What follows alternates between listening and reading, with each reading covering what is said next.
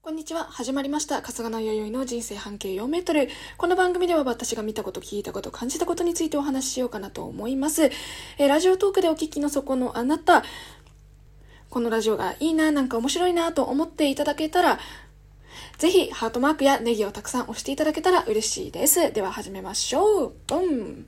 中国に対してどう思っていますかということで、あの、まあ、これはポロッとね、もうとあるツイッターのとあるリプとか DM とかから、あの、よくいただく質問になるので、まあ、ラジオとかから来た質問ではないんですけれども、答えていこうかななんて、えー思っておりますね。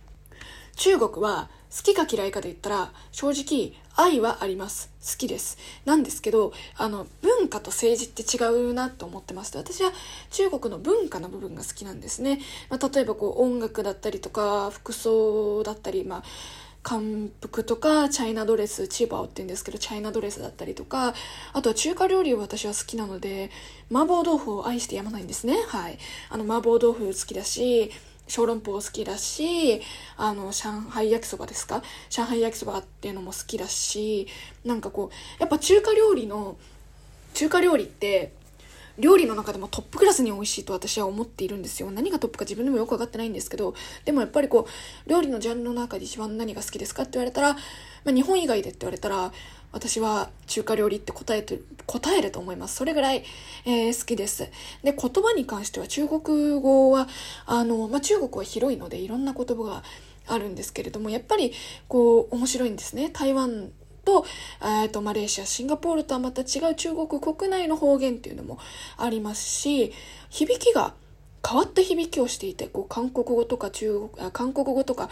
まあ日本語にはない響き方英語もそうだと思うんですけどやっぱ独特の響き方が、まあ、それぞれ言語にあるんですけど私はその中国語の響きっていうのが割とこう好きでしてそこに対しての愛がものすごくありますね。でやっぱりこう中国に対して一番どういうところを思ってるんだろうってどういうところをこう好意的に思ってるんだろうとは思うんですけれども私あの中国に親戚というか住んでた親戚がいて私は日本人血ええっとなんだ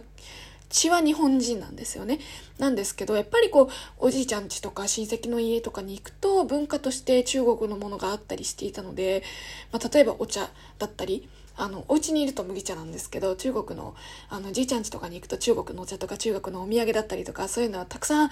えーいただけたんですよ。だから美味しいなと思って、えー過ごしていたので、そういう、なんだろう、自分が、あの、自分の元となった、あの、こういう、まあ、人生何でもそうですけど、こういうきっかけがないとこの先ってないっていろいろあると思うんですけど、私にとってそういう場所で、やっぱりこう、自分よりも上の大人の人たちが中国でこういうことがなかったら、あの、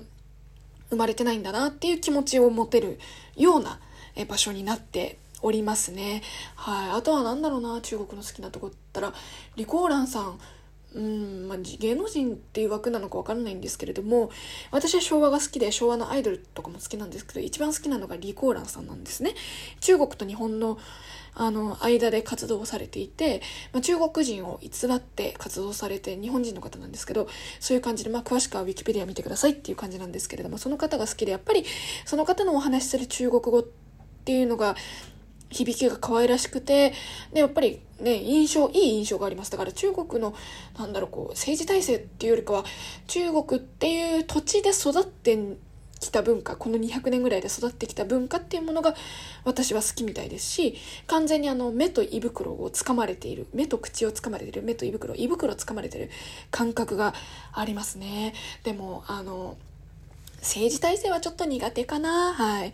まああのね今すごく問題になってますけれどもそのウイグル問題だったりとか私はまだ24歳のペーペー高卒のペーペーなんですけれども将来もし何かできることがあるかってなると切り込みたいんですね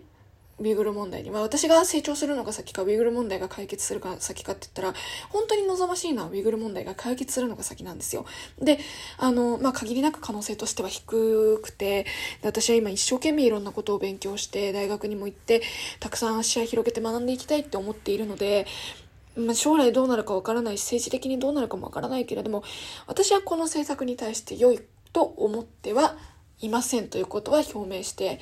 おきます。はい。うん、難しい問題ですね、こればっかりはね。で、今、あの、なんだろう、こう、いろんな、ね、今言いそうになったらけど、いろんな企業が、こう、あの場所で何かやってるんじゃないかっていうふうに、まあ、問題になっていて、すごく世界が動き始めてるんですね。だからそれはいい傾向かなって思っています。でもビジネス的な話をしちゃうと、個人の感情としてはそういう気持ちもあるけれども、まあ、これは K-POP のファンとかやってて、まあ、ここ1年で K-POP を見始めて思ったのが、確かにチャイナマネーっていう言葉は地球に存在するんですね。すごく人口も多いし、一回ビリビリ動画とかで広まってしまえばものすごいあの、収益になると思うんですよ。だから、まあ今、アメリカが世界の中心、私ね、ちびっこの頃、世界の中心はアメリカだって信じて疑ってなかったんですけれども、なんか、まあその考え方自体も間違ってなかったみたいで、まあ地政学的に世界の中心は、まあアメリカが牛耳っているみたいな、地球牛耳ってるみたいな部分もあったみたいなんですけど、最近はそれが中国に移り始めてて、私はもともと中国に中国語に対してすごく親しみを持ってるんですけどやっぱり最近はその中国語を学び始めましたっていうきっかけに仕事で使えそうとか、まあ、要はビジネス的なビジネスライク的な感じの部分があるわけですよ。だから中国語をこのまま私は学んで中国のご飯とか食べてやっておけば将来こう金持ちになるんじゃないかなっていうものすごいもう下心もうエロすぎてたまらないですよね。下心としては。金に対してって意味ですよ。なんかそういう気持ちも正直もなくはないっていう感覚があります。だから私は切り込めないんでしょうね、きっと。あの、まっすぐあなたに対して心を捧げたいですと、そのウイグル問題に対して、あなたに対して心を下げ下げたいですっていう気持ちがない。なんか結婚とかで例えると、やっぱりこう、彼の国と仲悪いところに行くと、ものすごくビジネスライクなことが待っているから、なんか、私はあなたと結婚するとこのまま平凡な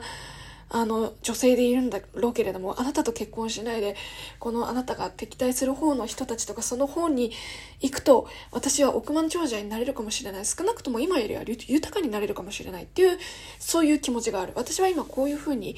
あの、なんだろう、揺れる、揺れる心を持ってますって表現すごいな。なんかちょっと気持ちがね、揺れてる部分がありますね。まあこれはちょっと前の内容と被るかもしれないんですけれども、あの中国に対してはこういう気持ちを持っています。だから文化的とか音楽的に文化的に言語的にすごく面白い国だなぁなんて思ってるし、中国語勉強したら有利なことも将来的にね、有利なこともあるんだろうなとは思っているけれども、中国語の勉強最近あんまりやってなくて、で、なんでかっていうと、あの、まあ、そのウィーグル問題とかもあるんだけれども、こういう、あんまり私がよく思ってないような行為を国、する国のことを、今こうやって吸収していくべきなのかなっていう立ち止まり感が実はありました。うん、まあ、これだけが理由じゃないんだけれどもね。なんかそういうのがありますね。でも、ねなんか、今、妹さんが中国語勉強してらっしゃるじゃないですか。で、私も仕事で中国語必要なんですよ、現状。必要で、じゃあこれ以上伸ばすか伸ばさないかっていう時で止ま、立ち止まってるって感じだったので、あの、妹さんの中国語のテレビ見ながら復習もしつつ、今後はちょっと頑張って、いけたらなとは思ってます。でもやっぱり切り込みたい気持ちすごいある。救ってあげたい気持ちもすごいあるし、あの、私も別に子供が嫌いってわけじゃなくて、ただ病気で子供がね、望めないから望んでないだけであって、別に接客とかしていく上でちっちゃい子いたら遊ぶし、親戚とか友達が子供産んだら一緒に遊ぶし、で、それと同じように、ただなんか無駄に視野が広いだけであって、なんかこう、まあ、北朝鮮の勉強とかしててもそうなんだけれども、その地域の子供たちを救ってあげたいっていう気持ちがあるんですね。だから、そういう活動を今後はしていきたいなって、なって思っているところでございます。本当に、あの、まあ、今言ったけれども、将来どうなるかもわからないし、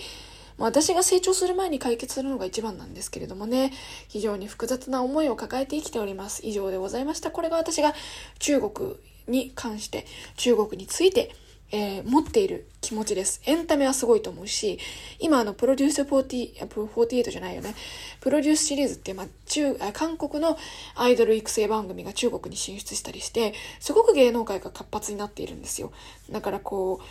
う、そこを応援したい気持ちもあるし、応援できない気持ちもあります。複雑です。本当にね、困ったことです。じゃあ今日はここまでに終わりにしましょう。バイバイ。じゃあ、えー、このラジオがいいなと思ってくださったそこのあなた、面白いなと思ってくださったそこのあなた、ぜひハートやネギなどたくさん押していただけたら嬉しいです。お便りは、えー、ラジオトークのお便り欄で待ってます。じゃあ今日も頑張りました。バイバイ。